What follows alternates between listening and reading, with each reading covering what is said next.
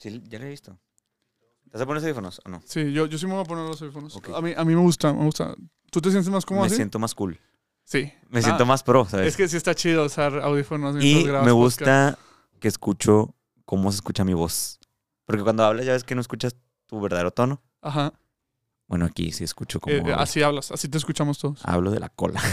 Y ese, y así con eso empezamos el episodio, amigos. Este, ahorita les digo quién es el invitado, pero bueno, ahí les va el intro. Hey, ¿qué onda amigos? ¿Cómo están? Mi nombre es Diego Herrera. Daniela Iregas. Y Anette Elizondo, En este su podcast. hagamos lío. Un podcast controversialmente católico. Bienvenidos. Controversialmente católico. Hey, ¿qué onda amigos? ¿Cómo están? Bienvenidos, bienvenidos, bienvenidos, bienvenidos a su podcast. Muy contento, muy contento de siempre estar aquí con ustedes. Ni crean que vengo a grabar el episodio del Padre Rey, ahora, ahora grabar este. Claro que no, porque este es un podcast profesional aquí. Grabamos cada semana. Y se la está curando aquí mi invitado. La verdad estoy muy contento con el invitado que tengo hoy porque eh, pues es un compa, es un compa literal, un hermano. Que, que se, él, yo no creo que hables de la cola. Chuyan Leo, ¿cómo estás? Bien, bien. ¿Cómo estás tú, Diego? ¿Por, por qué cambiaste como que el mood? Así como que ya, Porque ya, ya te me, pusiste me chivié, me Te- chivié. Te, chiviaste. Realmente me chivié porque... Nada más me, me chivié. Sí, no, contigo. no pasa, no, no pasa nada, no pasa nada. A ver, vamos a relajarnos. A ver, vamos a hacer un ejercicio Vamos a hacer así como estiramientos como en Sí, primaria. Sí, como primaria. Ver, si, si tú estás en tu casa, si tú estás en tu casa, acompáñanos a relajarnos, vamos a mover así los brazos. Este, eh, hermano, ¿cómo estás? Bienvenido, güey. Gr- Gracias a Dios, Dios hoy me ha bendecido porque tú estés sentado en esta silla para platicar de un tema que para mí es importantísimo en la iglesia. ¿Cómo estás? Excelentemente bien. Muy honrado, muy honrado de estar aquí porque... Nada, tú eres una gran personalidad en la iglesia y yo... personalidad? Y yo, No y yo soy un humilde gusano católico de a ver, vamos, parroquia. va- vamos a hablar. O sea, Chuy hace dos semanas empezó a escuchar el podcast, ¿ok?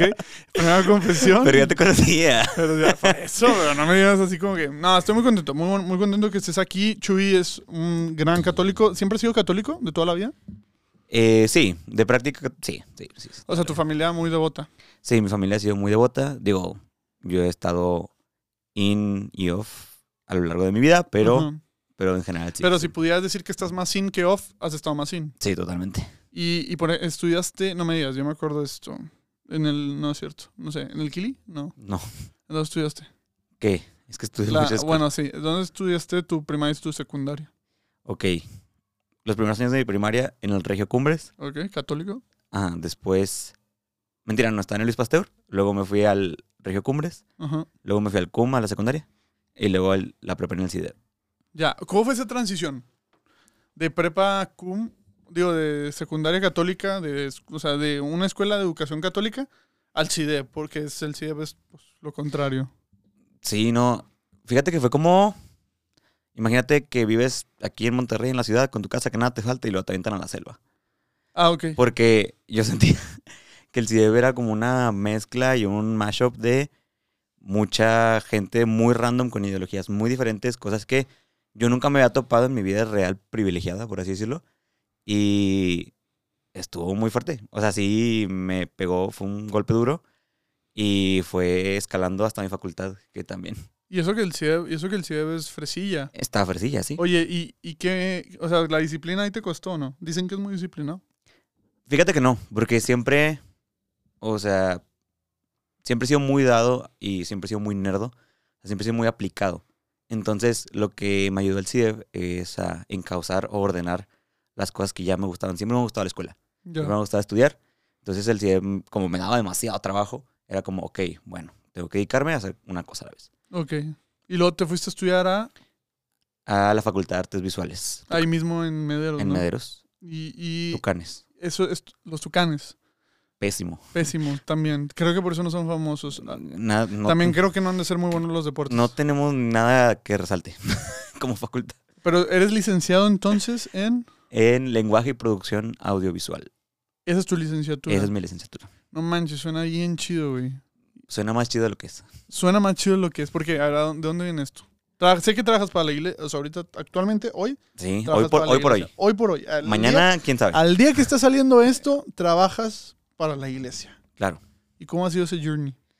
Journey de. Pues ese camino, pues. De, Me, ajá, quise, pero, me quise ver gringo. sí, yo sé. Pues, de- pero de que de trabajar en la iglesia, de, De, de tu carrera. de, mi, a- mi carrera. O sea, de tu carrera. Primero tu carrera. Vamos Ok. por partes. Pues mira, yo originalmente entré a mi carrera cuando iba terminando la prepa Así por, pasa. obviamente, Ajá. por aspiraciones de grandeza. O sea, como que yo soñaba con estudiar cine y apliqué para el UDEM, me aceptaron, me dijeron, no hombre, te fue súper bien, no sé qué, beca del 30%. Sí. O sea, si tú eres alguien de la UDEM, si tú eres alguien de la UDEM y estás y tú ofreces esas becas de 30% después de tener un buen resultado, te voy a decir algo, te voy a decir algo. Mejor dime que, o sea, nomás dime que me Mejor la dime que el UDEM no me quiere. Sí, o sea, dime que sí, sí. O sea, Ajá. me pasó lo mismo. Por Y entonces, pues tomé una decisión muy radical de no estudiar en la UDEM. Mi papá me decía, no, hombre, yo te apoyo, no sé qué. Pero como que llegué a este punto de mi vida donde dije, es mi carrera, es mi futuro. No voy a hacer que mi papá esté pagando como esta parte del futuro que, según yo, en mi entendimiento adolescente, ya me tocaba a mí, ¿no? Entonces ya decidí entrar a la uni, a esta carrera que está muy relacionada con, pero no es, o sea, es un poco más general. Entonces, entré, entré a la facultad con muchas ilusiones y pues estuvo muy padre, porque estuve un semestre y hice amigos y estuvo chido, pero al mismo tiempo me confundí bastante, porque pues estudiar en una facultad de artes es meterte en una jungla mucho más salvaje. Deja tú de ideologías, de personalidades. La gente es muy inestable, emocionalmente, eh, psicológicamente, en su familia. O sea, los artistas son gente muy inestable en general. Este, aquí no estoy escupiendo para arriba, espero. Eh, y ya estudié un semestre, después me fui del país para vivir una experiencia misionera y luego volví y regresé a mi carrera ¿A dónde te fuiste? a Costa Rica, Ah, ¿y cuánto tiempo te fuiste? un año. ¿Y cómo estuvo? O sea, ¿cómo estuvo ese O sea, ¿por qué fue la pausa? O sea, mm, la respuesta sincera de por qué me fui fue porque mi vida se cayó. Este, muchas cosas pasaron ese semestre, en mi primer semestre de la carrera. Pasaron muchas cosas como no tan chidas en mi vida. Eh, muchas como desastres y desgracias y como que usé la faramaya de me voy de misionero para huir de la ciudad. Ya, ok. Y fue un año. Y fue, eran seis meses y ya, ya, dije, ah, pues ya estoy aquí, vámonos. Ya, y regresas otra vez a artes visuales. Y regreso, me reinscribo a la carrera con la intención de no quedarme sin hacer nada. Porque cuando yo regresé a mi tiempo de misionero, no alcanzaba los exámenes de admisión. Yo me quería cambiar de carrera. Porque pues la vida misionera te da otra perspectiva de la vida. Ujú. Y dije, ya no quiero ser artista, ya no quiero producir, quiero ser esto y esto. Y tenía como muchas aspiraciones. Y pues no llegué a los exámenes de inscripción y dije, no, pues voy a reescribirme a la carrera, como reactivar mi matrícula nomás. Estuve un semestre, a ver qué onda, para no quedarme sin hacer nada. Y ya después el otro me cambié de carrera. Y pues estudié segundo, tercero, cuarto y me gradué. Oye, y, y bueno, ese proceso de que te graduaste, o sea, ya nunca por el otro lado. O sea, dijiste, bueno, pues ya. O sea, es que O si te volvió a gustar. O me qué volvió a gustar, o sea, como regresar a la carrera, regre- o sea, como regresé al, al amor que le tenía al arte, porque siempre había tenido un cariño muy especial por el arte y por la producción y por el cine, pero en toda mi vida académica nunca había tenido forma de expresarlo, porque no tuve las- los medios o, o las formas adecuadas de expresarlo. Entonces, como que en mi cabeza, en este pensamiento regio de éxito, Ajá. Dije, no puedo triunfar en algo que no soy bueno porque no he practicado en toda mi vida, entonces mejor me voy a algo que sí soy bueno. Y yo decía, es que soy un bebé en el arte.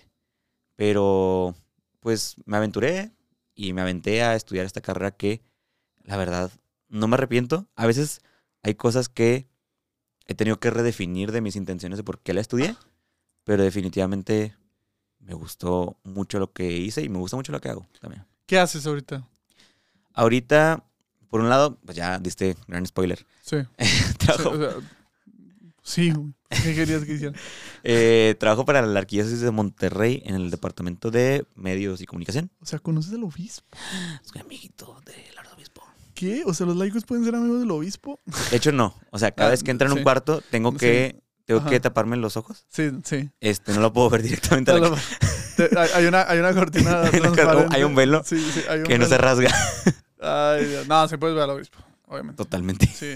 No, hombre, es bien chido. La verdad, Monseñor Rogelio Cabrera, te queremos mucho. Gracias por... Invítalo, eh, don Rogelio. Sé que no lo escucha usted, pero sé que hay a lo mejor alguien cercano a usted. Yo- Está invitado. Está invitado. Yo voy a encargarme de que escuche este episodio Sí. y que se sienta incluido. Está, es que te lo juro, si, si haces un recuento de cuántas veces he invitado a, Mon- a Monseñor Rogelio a que se siente aquí a platicar en el podcast. de Sumas dos. no, de 122 episodios, estoy seguro que en 70 lo he invitado.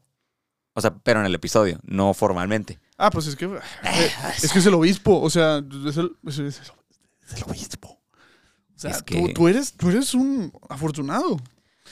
Oye, fun fact, Monseñor Rogelio es bien chido, pero tengo la teoría de que él no se acuerda del momento en el que nos presentamos. Porque desde que él, siempre que lo veo se acuerda de muchas cosas que le cuento. Se acuerda de, de lo que estudié, de lo que trabajo y eh, más cosas y me pregunta. Me dice, hey, ¿cómo vas con esto? y cómo no?". Pero jamás me dice mi nombre.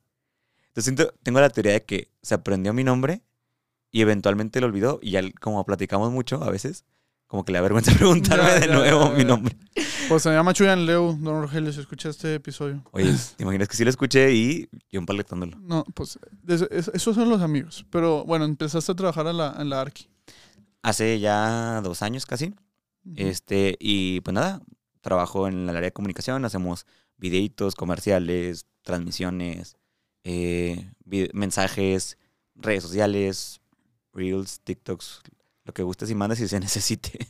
¿Y cómo ha sido ese caminar? O sea, ¿cómo, cómo ha sido combinar ahora sí que la fe con el trabajo? Porque, o sea, yo entiendo que todos vamos y trabajamos a nuestras empresas así. Y sí, ¿no? Que hay que rezar y persinarse para que, a vivir la fe en el trabajo. Pero literal, tú, tú trabajas para la iglesia, o sea, trabajas para, de cierta manera, Ujú. incrementar la fe. O sea, tus KPIs o tus objetivos son, de cierta manera, que más gente se convierta o se evangelice y así. ¿Cómo, cómo es eso? Pues de maneras directas e indirectas. O sea, la verdad, cuando ahorita que te platicaba que hay cosas en las que yo me sentía bueno, una de esas cosas es cosas de Dios. O sea, yo decía, no ser el mejor católico, pero soy muy bueno. Yo decía, soy muy buen servidor. Entonces, ¿cómo estudio algo para hacer carrera de esto? Y por eso yo decía, mi carrera no me sirve para nada. Mi carrera no, o sea, estudiar artes no le sirve a la iglesia. Eso es lo que yo pensaba a mis 18 años. Este, y pues el Señor es tan grande y providente que, pues ahorita, gracias a, a Él, puedo dedicar mis dones a, a la iglesia. Y es un llamado que experimenté muy puntualmente, porque, pues sí, tuve la oportunidad de trabajar en algunas cositas y en algunos proyectos fuera de, eh, pues, no- como cualquier ser humano, o sea, como en el lado secular. Y me gustaba y me llenaba y me encanta como todo este mundo, pero mi vida nunca ha tenido tanto sentido como cuando yo he ofrecido mis dones y mis talentos al Señor, desde lo más natural como servir a la iglesia en un grupo parroquial, hasta algo tan, tan grande que ha llegado a mi vida como dedicar mi profesión al Señor. Oye, de, de los proyectos que has tenido, por ejemplo, con la Arqui, o bueno, más bien, dentro de la iglesia, tus proyectos católicos, sobre todo, o sea, viéndolo desde una pe- perspectiva profesional, porque esa parte me interesa mucho, porque no todos creo que tenemos la dicha de poder combinar nuestro, nuestro trabajo con, con la fe. ¿Cuál consideras donde tú dices, no manches, aquí me, me rifé? O sea, me rifé en el sentido de puedes sentir una conexión espiritual con lo que hice, con también me dio una satisfacción profesional. O sea, no, no sé si tengas alguno o si alguna vez te lo hayas cuestionado. Ay, pues tenemos bastantes proyectos. Eh, digo, siento que no me ha tocado trabajar en algo así de súper gran escala, pero me acuerdo mucho de un proyecto que me marcó mucho, que definitivamente no es el mejor. Es algo muy sencillo que se perdió ahí en, en las redes sociales. Pero cuando recién entré a la arquidiócesis, entré yo en un marzo y en abril era Semana Santa. Ya. Y teníamos, todos los años tenemos que grabar de ciertas épocas litúrgicas, grabar un mensaje oficial de Monseñor. O sea, como para, con videíto y producido y así como el mensaje de la Pascua y el mensaje de Navidad, ¿no?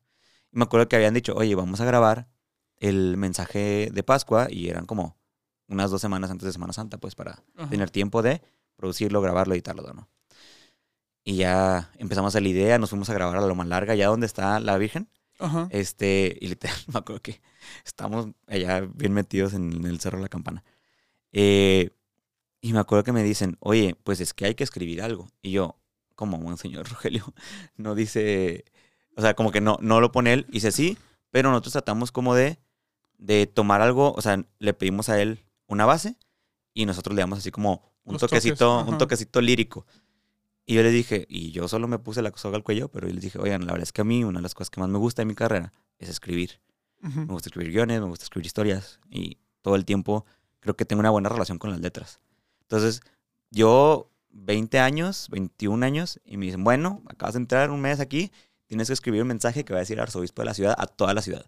Y yo, Pues de hecho, más allá de la ciudad. Porque sea, es arquidiócesis. ajá, y, y luego, o sea, yo me senté y me acuerdo que estaba bien nervioso. Me puse a orar, como media hora. y Yo decía, señor, es que qué rayos voy a escribir. O sea, este señor tiene años de estudio y ha sido arzobispo por casi 10 años y tiene una historia gigante. Y que yo, humilde mortal, voy a venir a decirle que diga estas palabras, ¿no? Ajá. Y me acuerdo que fue una conexión muy bonita con, con el Espíritu Santo en donde experimenté mucha paz de soltar. Que ¿sabes qué? El señor Rogelio, con la autoridad que tiene, puede tomar este mensaje y no leerlo. Y si es del Señor, lo va a leer y si no, él se va a inventar algo. O Ajá. sea, entonces dije, siento mucha paz de que si es del Señor, O sea, va a te- se va a dar, ¿no? Entonces empecé a leer la Biblia y, y empecé a escribir, y empezaron a fluir las palabras, le hice algunas correcciones, y leía el texto y yo decía, wow, creo que es lo mejor que he escribido en mi vida. O sea, jamás había escrito algo así de bonito. Y fue bien impresionante que al siguiente día íbamos a enseñar a grabar la voz. Y yo no, yo no alcancé a llegar a la grabación de la voz. Y me acuerdo que llegó después, escuché la grabación, y palabra por palabra que yo escribí, solo agregó una cita bíblica a él, pero fuera de eso, palabra por palabra que escribí, palabra por palabra que él dijo. O sea, y lo habían mandado, él lo revisó, él lo checó. Y es fecha que todas las veces que me ha tocado escribir para él, él respeta lo que yo escribo. Tal vez, mm, no, no sé, o sea, nunca le he preguntado, pero tal vez es por practicidad. Una parte de mí dice, Monseñor Rogelio no va a leer algo que no vaya de acuerdo a algo que él piensa. Entonces siempre yo le hablo a, su- a sus secretarios y le pido, les pido, ok, ¿qué piensa Monseñor de esta época, de este momento? Y en base a lo que él piensa, yo desarrollo un texto.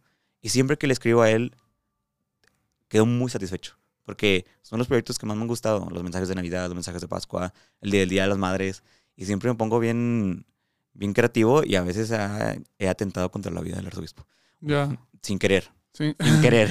Ok, ese es el clickbait. Atenté contra la vida del arzobispo. Oye, oye, no, pero qué, qué chingón, o sea, qué chingón que hayas podido encontrar, te digo, mezclar esas dos cosas que te gustan y sobre todo que te dé una satisfacción profesional de cierta manera y también espiritual de otra manera. Pero vamos a ser honestos, Chuy. Y la verdad, para, para lo que te traje aquí, hablar el día.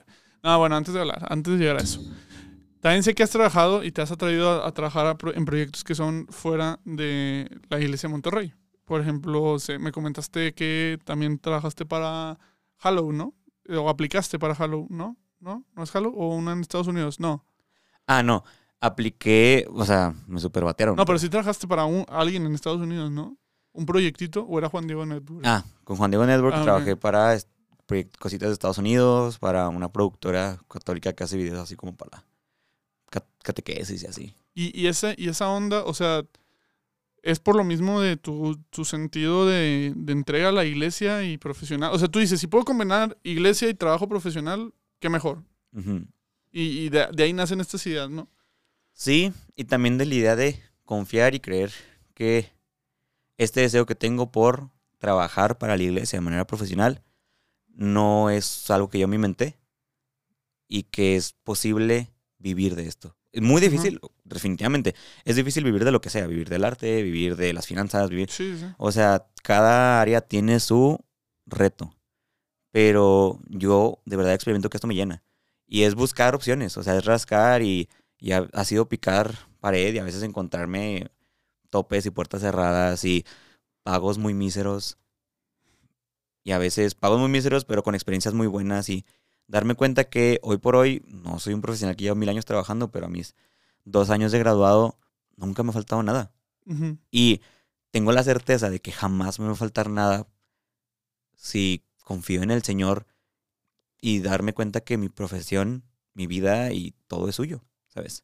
Entonces estos proyectos y estos deseos y estas locuras que se inspiran en mi cabeza, pues no tengo la autoría, no tengo el copyright, sino el Espíritu Santo, ¿sabes? Entonces pues si un día me pagan tres pesos y al otro diez mil, pues venga las gracias del Señor que quiera el Señor hacer con esto, para bien, para mal, para poco, para mucho. Oye, pues qué chingón. O sea, qué chingón que tengas esa mentalidad. Y con esa mentalidad quiero pasar ahora sí a lo. Pues así, a, a la carnita, a la carnita del episodio. Porque primero quería que te conocieran y que tenías. Que, que sepan que eres una persona de Dios, sobre todo. Una persona, soy una persona. Eres una persona de Dios y, y yo considero que muy santa. Perdón que se escuche ahí, pero me gusta mucho mover aquí el brazo del micrófono. Perdón, padre Borre. Este. A ver, hermano. A ver, o- la realidad es que sí, qué padre. Qué padre que estás, has trabajado en todo esto, pero estoy seguro que tú, precisamente porque estás trabajando en todo eso, sabes que vamos años atrás en cuanto a producción audiovisual en, en la iglesia, al menos aquí en México.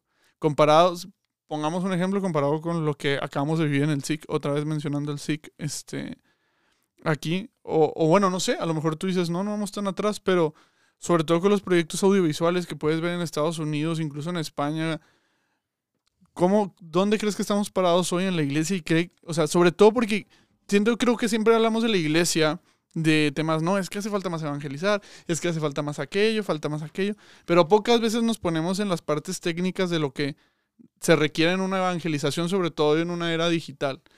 O sea, sí necesitamos más evangelización digital, pero sacan una. Y, y me sacan. Yo me pongo. O sea, yo me autocritico.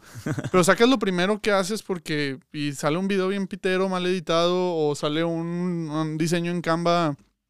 Que se O peor aún, hay sacerdotes. Y esto sí es para ustedes, sacerdotes párrocos de, de parroquias que a lo mejor son viejitos y le piden ayuda a su secretaria. De PowerPoint con Word Art de diferentes. O sea, Sí, Sí, sí sabes cuál es. sí totalmente.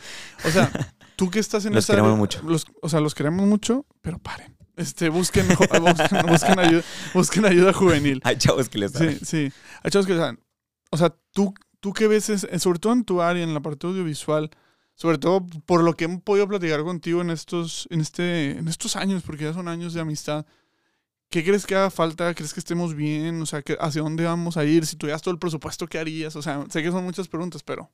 O sea, es que aquí me recuerda mucho eh, la cita bíblica, creo que es de una de las cartas de Pablo, que dice, ustedes no son del mundo, pero están en el mundo. Ajá. Este, y siempre la forma en la que he interpretado esto es como, ok, yo sé que yo estoy llamado a algo más grande, estoy llamado a la santidad, estoy llamando a saber que mi vida terrenal es un pedacito de lo que quiero soñar con la vida eterna, pero aquí estoy los 50, 60, 70 años que Dios me, me regale, ¿no? Y no estoy estéril esperando solo la vida eterna, sino que el Señor espera que con las cosas que Él me dio, yo dé más y multiplique. Entonces, y para yo poder multiplicar, necesito jugar las reglas del juego. O sea, el mundo de hoy tiene sus reglas y tiene sus formas y tiene sus maneras. Y si nosotros, y si nosotros como iglesia no le entramos, nos vamos a quedar atrás y también el reino de los cielos lo vamos a limitar a lo que nosotros queremos. Y no nos vamos a conformar con el deseo del Señor de llegar a todas las fronteras y vayan y hagan discípulos. Porque muchas veces el vayan y hagan discípulos es, hey, descubre que hay formas de llegar al- a los jóvenes de hoy, que van a ser las futuras generaciones, de maneras nuevas, atractivas, visuales. Y para mí ha sido, pues sí, definitivamente México y Latinoamérica a veces se siente que está unos pasitos atrás en estos temas, pero fíjate que no es tanto por la parte tecnológica, porque en mi industria he encontrado que México y otros países latinoamericanos tienen mucho poder en esta industria del cine y de la producción y han sacado cosas y están renombrados a nivel mundial. Pero esta, es porque esta industria y esta, y esta área, el área audiovisual, el área visual, el arte, todo esto, son cosas que cuestan mucho y que a veces no se aprecian tanto. Es que yo creo que va mucho por esa parte. No sé si tú te sientes igual. Pero sobre, mira, yo, yo ni le sé. O sea, a ver, a mí me encanta el cine, me, me encanta, o sea, una buena movie me encanta, me Me encanta. gusta Kung Fu Panda 2. Kung Fu, güey, joya, Kung Fu Panda. Sobre- sobre- infra-. No, a ver, o sea, pero sí, sí me gusta sentarme a ver una película, sí me gusta sentarme a ver un buen video, sí me gusta escuchar un podcast bien producido. O sea, sí me gustan las cosas que siento que la iglesia, no sé si es porque no le dé la prioridad, si hagan falta los recursos, pero se ha visto atrás. Veíamos el ejemplo de Ascension Presents. O sea, que Ascension Presents nace de una iniciativa de una diócesis, ¿cierto? Ujú. O sea, Y ahora es un monstruo audiovisual que, o sea, que ha, ha tocado a miles, incluso a, como tú dices, como dice, bueno, como dice la Biblia, ha, romp- ha roto fronteras, o sea, al grado que tienes aquí a una Pau Martínez muerta por un sacerdote que salió en ese... en- Te queremos, Pau. Te queremos. De hecho, va a estar aquí el próximo martes, este Pau. Pero, pero sí, o sea, creo que nos, nos hemos dado cuenta, o bueno, más bien, la iglesia, todos como iglesia, no nos hemos dado cuenta del valor y el poder que puede tener un buen video. Exactamente. Y yo creo que es complicado porque no es, es un valor que tiene, es más cualitativo que cuantitativo. O sea, no es algo que puedas medir con números, algo que puedas sacar en dinero, pero muchas veces tiene un impacto que creo que aún no existen los medidores en la iglesia para marcarlo. Porque no tienes, mira, ¿cuántos jóvenes salen evangelizados por medios digitales? Pues no, no hay una rúbrica, no hay un- una gráfica que te muestran en, que muestran en las juntas de presbiterio. O sea, aquí tenemos un inquilino Sí, sí, sí. O sea, Random Fact está el padre Rey viéndonos, entonces de repente y lo. nos lo- juzga. Sí, no- nos voltea a ver. No, no, él, es- él es producción ahorita. En el episodio pasado fue, fue Chuy, ahora el padre Rey es producción. De hecho, está sacando los datos, nos pone los datos. Sí, pero, ajá, te decía, yo creo que es muy difícil medir el valor de un buen video, de, de una buena producción, de una buena canción, de un buen cortometraje.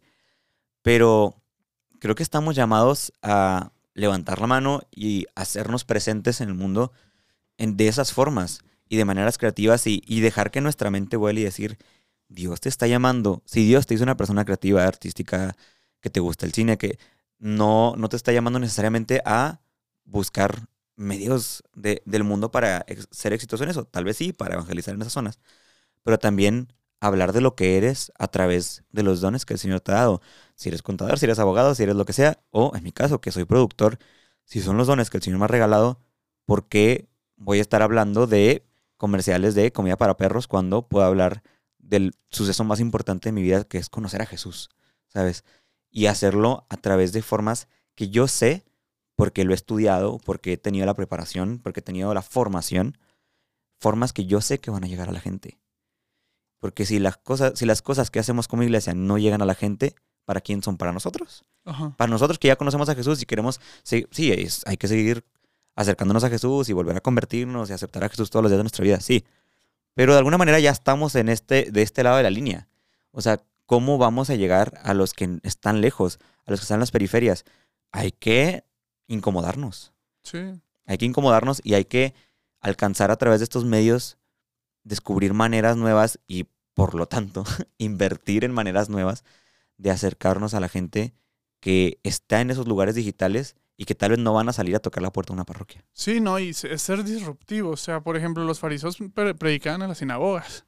Jesús iba y salía y hablaba y se sentaba y iba y, y hablaba el idioma, o sea, el idioma pues social, El slang. el slang. Literal, literal, yo creo, y es algo, por ejemplo, que me gusta mucho en The Chosen, que lo retratan muy así, que Jesús estaba cerca de todos y creo que eso, sobre todo en esta era digital, no, no sabemos, como tú dices, no podemos medir qué tan lejos llega. O sea, por ejemplo, o sea, el- pongo el podcast, o sea, sí sé más o menos cuánta gente escucha, pero, o sea, para mí no, no es medible cuánta, si a alguien le ha cambiado la vida el, el podcast, me explico, yo lo sigo haciendo con fe de que vaya a llegar algo, y también siento que es un video igual, o sea, una película incluso, o sea, no sabes si le va a cambiar la vida a la persona, pero cuando tienes la confianza de que las cosas están bien hechas, pues probablemente por estadística, o sea, si nos vamos por estadística, pues alguien le va a llegar. Es por ejemplo The Chosen, vamos a poner un ejemplo de Chosen.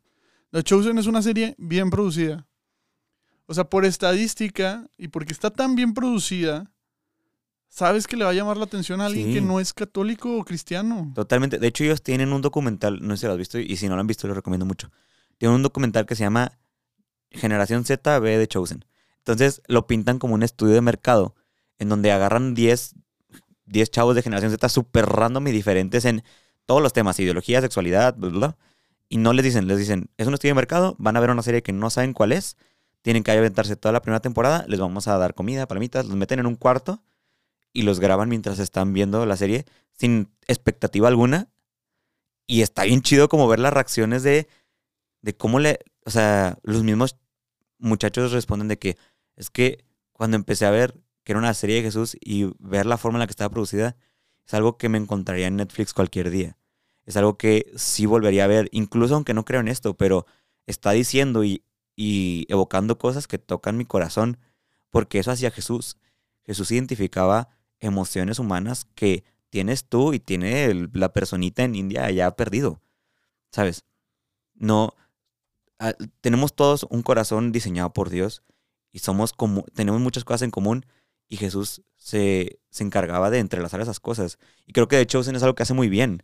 Alcanza a tocar corazones a través de su, de su producción, de su profesionalismo, de la forma en la que está diseñada la serie, que alimenta muchas bocas en Estados Unidos para la gente que trabaja allá. Y todo este proyecto, la misma esencia del proyecto se me hace muy cristiana.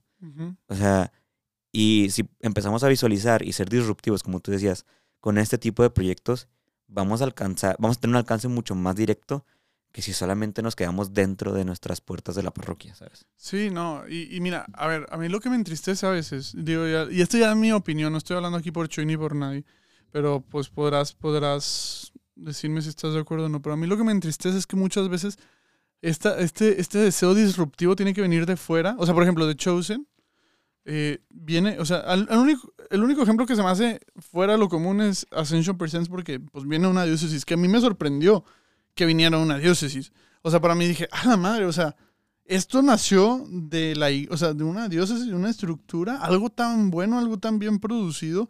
Dije, ni de chiste. Y es que eso, yo siento que no debería ser la regla. Pero bueno, en este mundo, o sea, bueno, donde vivimos ahorita, pues al parecer tiene que ser así. Y, y para allá va mi siguiente pregunta, o sea, para toda la raza que quiere buscar hacer este tipo de cosas, o sea, o bueno, tú, tú, hablemos de ti primero, porque tú estás aquí. O sea, ¿tú qué, tú qué te ves haciendo? Además de lo que ya haces para la arquidiócesis, digo, yo entiendo que en la arqui, pues obviamente va una línea y es, pues, digo, como cualquier programa de cualquier empresa, porque pues a final de cuentas si lo vemos frío, pues también es una empresa y tiene que cubrir ciertos mensajes y así. Pero si tú, Chuy, ahorita tuvieras la oportunidad de hacer algo o, o de unirte a un proyecto, como que, ¿qué sería? Definitivamente, o sea, sí hay un deseo muy grande de aprender. O sea, y me gustaría seguir los pasos de gente que admiro en este tema. O sea, gente tipo Dallas Jenkins, el director de The Chosen, productoras que he visto que están inspiradas en la fe en Europa o Estados Unidos. Este, que pues ahí algún día, si Dios me lo permite, estaré con ellos. Este, pero definitivamente si, si tú me dijeras, oye, ¿qué te gustaría hacer así si no tuvieras la limitante de dinero, recursos, etcétera? Claramente me gustaría emular un proyecto muy parecido. O sea, y, y tener algo ya no tan distante y pensar en Estados Unidos, que son este poder industrial que tiene mucho dinero, sino pensar en algo aquí en México, en mi realidad, en mi país, en mi cultura. Y no necesariamente de, de Jesús, pero, o sea, yo siempre he pensado que las historias de conversión de la gente tienen mucho más poder del que le damos, ¿no? Y empezar a retratar. Justamente hay una productora que se llama Spirit Juice Studios, que está en Estados Unidos, y acaban de ganar un, un Emmy por un cortometraje que hicieron de un beisbo- beisbolista. Y, y el cortometraje es sobre la fe del beisbolista, pero era un beisbolista de las ligas mayores de allá de Estados Unidos, y el punto central técnicamente no era la fe, pero era como la fe lo llevó a transformar su vida.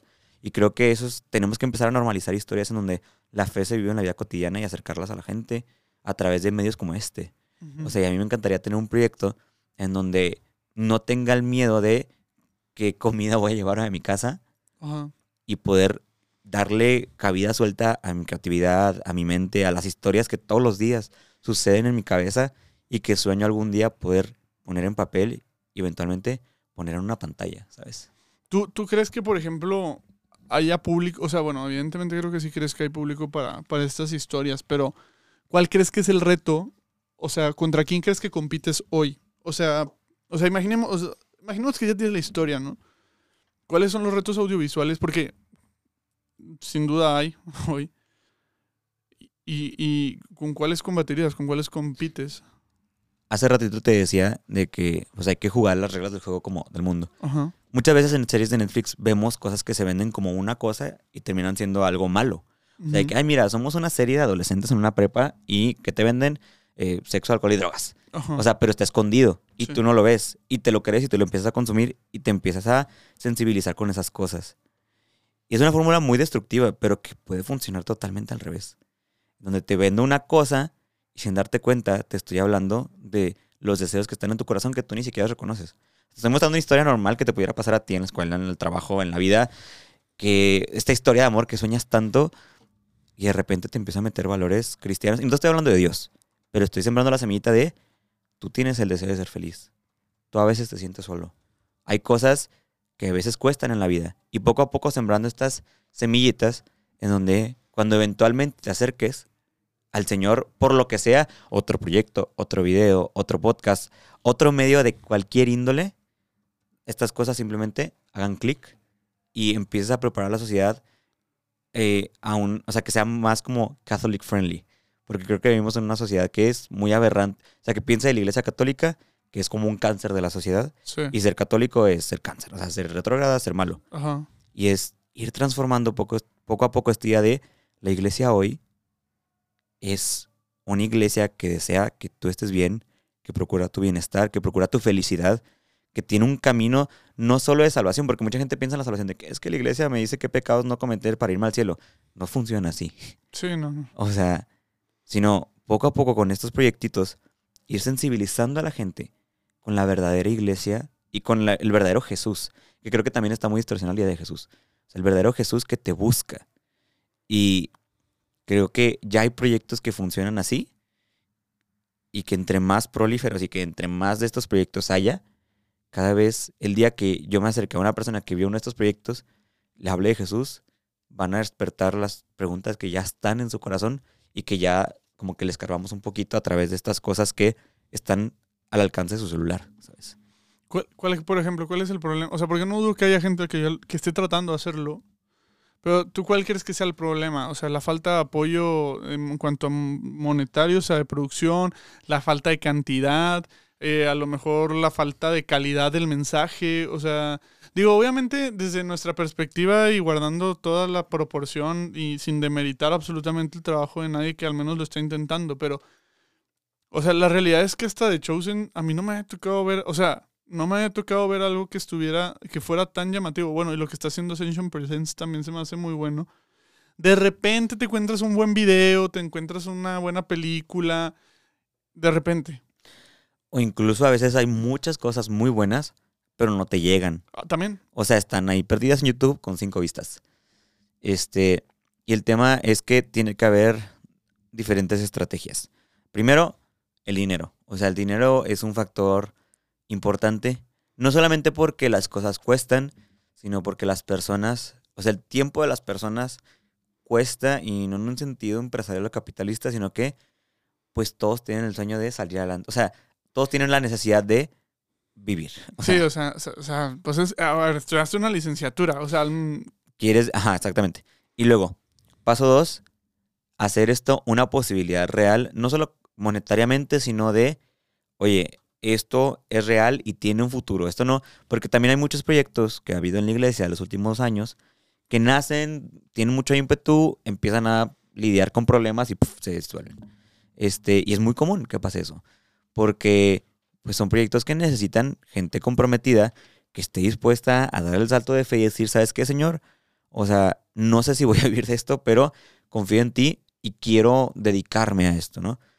Y que es algo que Dallas Jenkins, que es el director de The Chosen, me- admiro mucho que, no sé si sepan, pero están grabando la serie en Utah y él desde inicios de la segunda temporada, él le dijo a su familia, vamos a vender nuestra casa, nos vamos a mover a Utah porque tenemos que estar ahí. O sea, no, ya no, lo ya no solo él, involucró a toda su familia y toda su realidad y toda su vida la, la volvió este apostolado, slash trabajo, slash como evangelización. Y es como él está viviendo una vida de discipulado muy padre. Y se está volviendo real. Entonces es darle la idea a la gente que esto es posible. Paso dos. O sea, primero, pa- paso uno, dinero. Paso dos, que sea real. O sea, que sea posible. Y paso tres, las formas son muy importantes.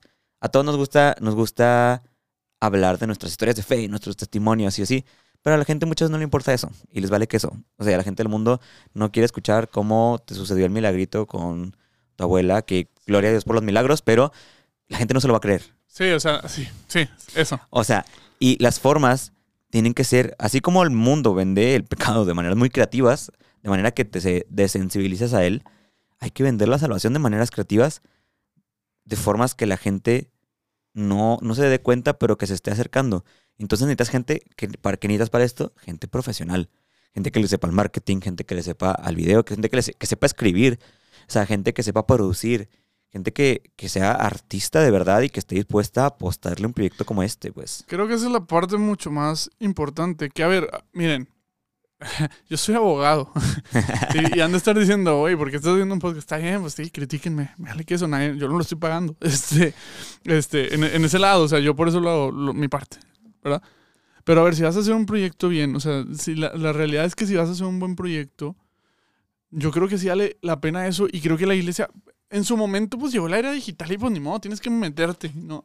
Pero ya, vuelvo al mismo ejemplo, o sea, sale el anuncio, o sea, a mí me da mucha risa porque en una parroquia, no voy a decir cuál, pero dicen, bueno, vamos a hacer el flyer para la hora santa juvenil.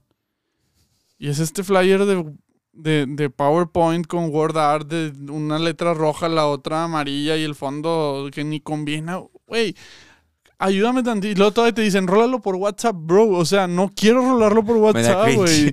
Me da cringe, güey. Se ve lame. Nadie va a venir. O sea, o sea y, y hay gente, por ejemplo, que también yo lo he empezado a ver. Pues, es más, yo aquí le voy a echar flores a, a Daniela, a Daniela Iruegas. Eso. Pero Dani Iruegas, o sea, literal se dedica, se dedica a- a- al diseño. O sea, Y es muy buena. y es muy buena. Y cuando, se de, cuando ella decidió dedicarse a que la- el feed de Instagram fuera de su autoría de cuenta, ¡pum! Se empezó a disparar el, el número del Instagram. Y, y no tanto, o sea, y, y- y te lo digo, o sea, no es porque... A ver, no es porque los primeros posts no tuvieran una buena intención, pero es que es alguien que sigue una línea, que sabe que está en tendencia, que sabe cuándo ponerlo, o sea, me explico, o sea, y creo que para todo, o sea, por ejemplo, yo tengo una buena intención, quiero hacer ahorita un video y te digo, Chuy, ahí vamos a grabar una película, güey. Y yo saco mi iPhone y te digo, mira, esto se vería muy chingón, güey. Pero yo sé que tú estudiaste cinco años, güey, y puedes ver mi foto y vas a ver cosas que yo no estoy viendo. Yo me acuerdo la primera vez que, que vi, que, que vi un, o sea, un documental de, de cómo se hace una película y ponen precisamente este ejemplo, un güey a grabar y así, lo traen al, al, al, al, pues, al crack, güey, creo, creo que era el director de fotografía.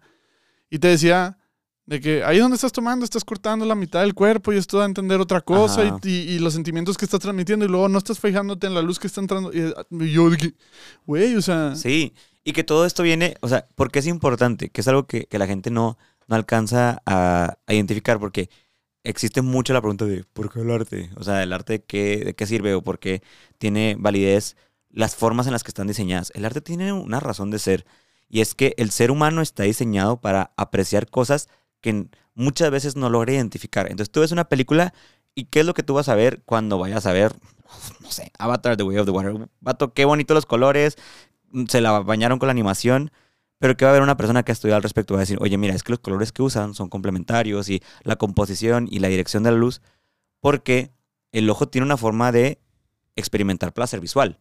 O sea, tú ves algo y dices, oye, esto me gusta. Ajá. Y eso tiene una razón.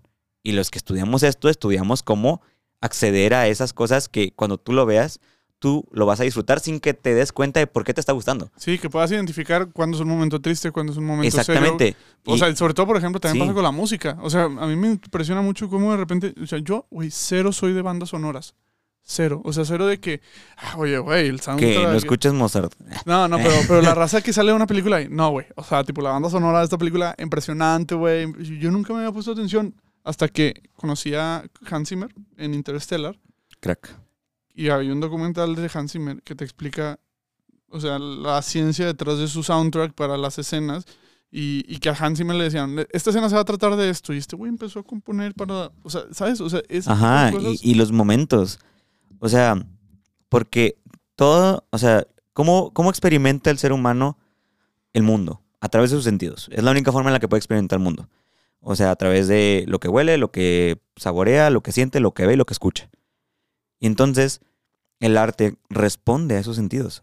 La música, las pinturas, las esculturas, le- los mismos edificios, o sea, la, arquitectura responde a la forma en la que tú interpretas el mundo y te hace o y te vende algo para que te lo creas. ¿Qué te vende una película? Te vende una idea que es ficticia, tal vez esa historia no existe, porque Avatar no existe Pandora. no existe, no existe Barbie, no existe Barbie constructora, pero te hacen creer que existe porque la forma en la que está constituido hace que tú percibas y que identifiques cosas que están dentro de ti en las cosas que estás viendo. Y tú ni te das cuenta de eso. La típica de tú ves Power Rangers y tú dices, soy ese. Ajá. O sea, ¿por qué dices, soy ese? Porque dentro de ti hay un deseo de ser una persona que salva a otras personas.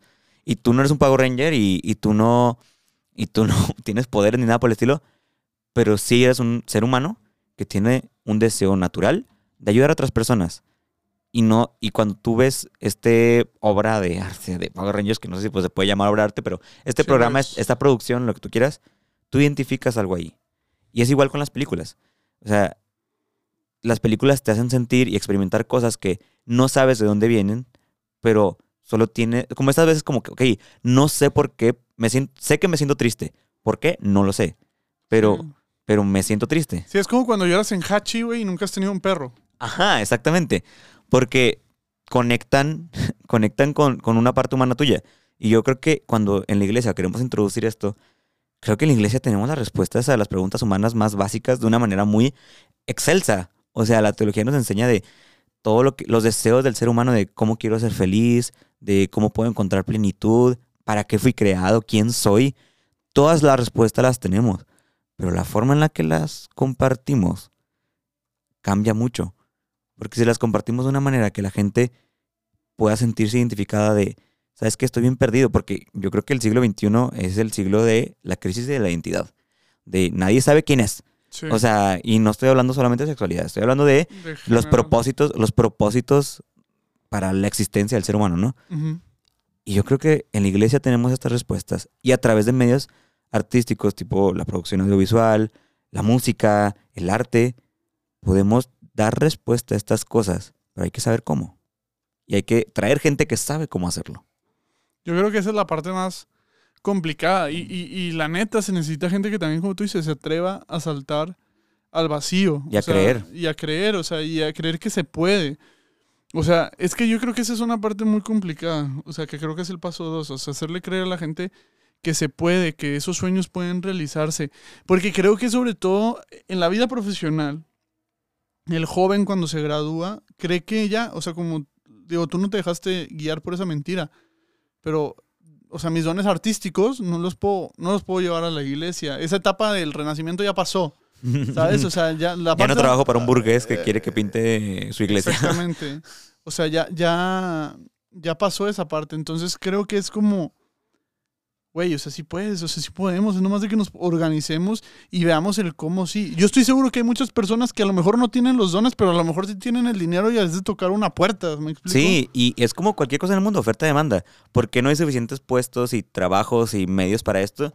Porque la gente, porque no hay una demanda consciente. Porque yo creo que hay una demanda inconsciente de la gente no sabe que necesita esto.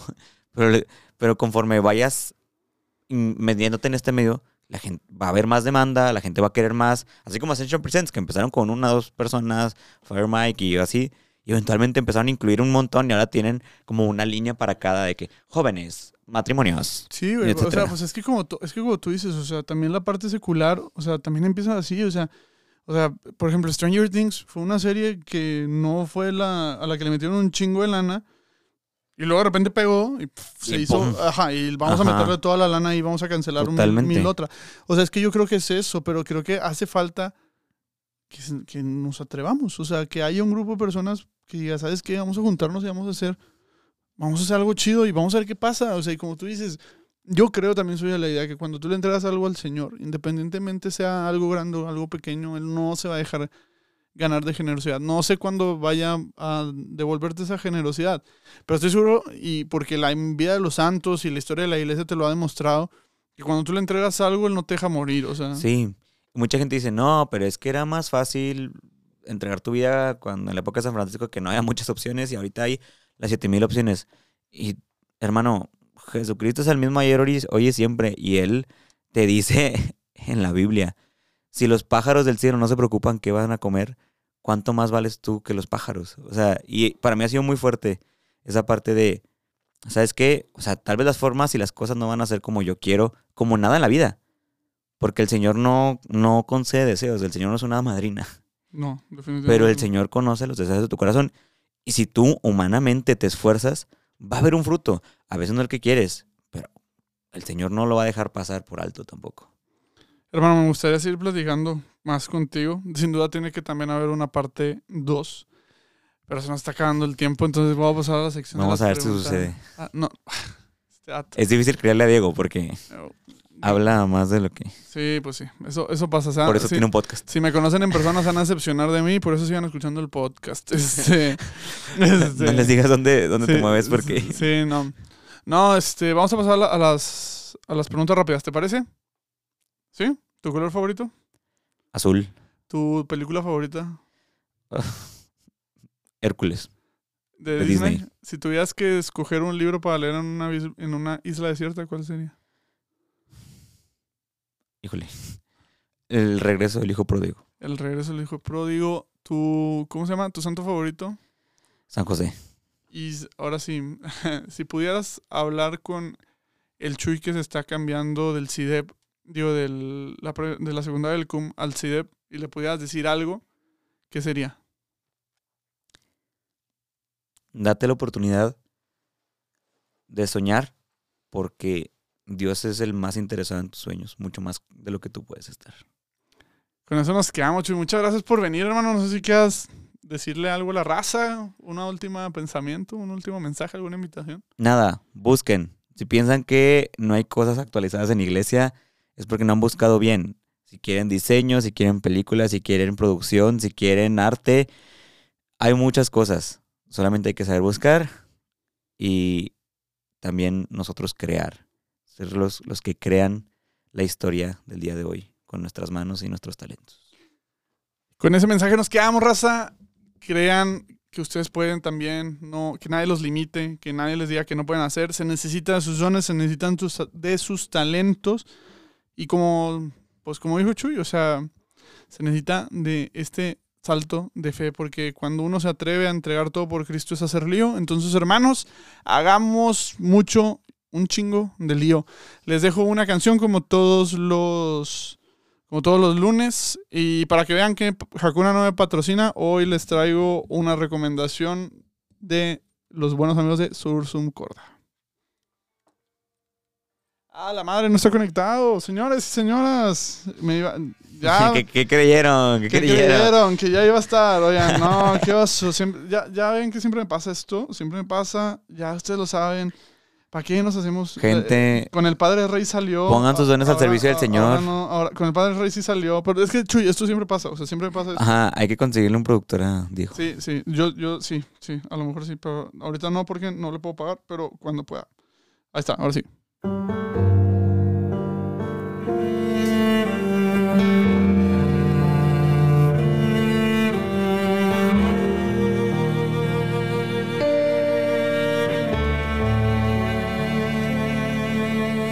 Te enredas en tu soledad, te miro y siento ganas de abrazarte.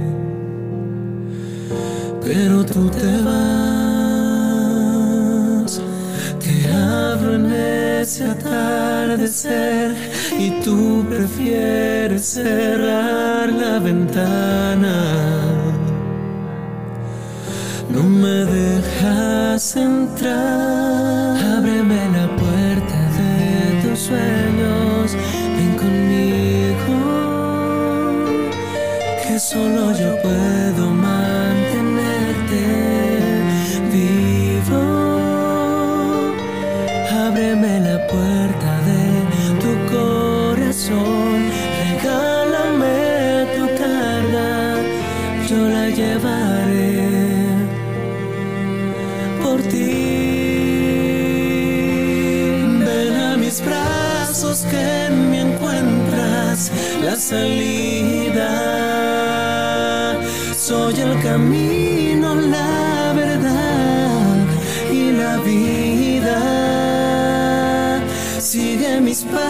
que yo cuidaré los tuyos. Y aunque dudes de mi existir, estaré ahí.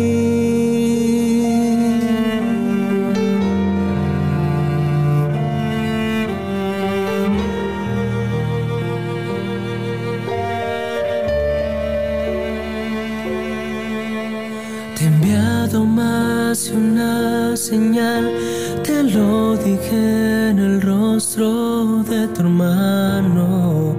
Escúchame, date cuenta de mi presencia en tu vivir. Solo ven, desahógate, mírame, escúchame. Vamos, solo extiende tu mano y yo derramaré mi amor. Escúchame y ven a casa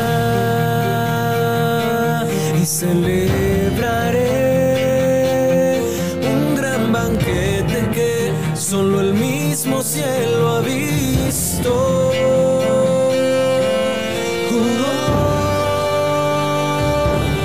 Ven a mis brazos que me encuentras la salida. Soy el camino,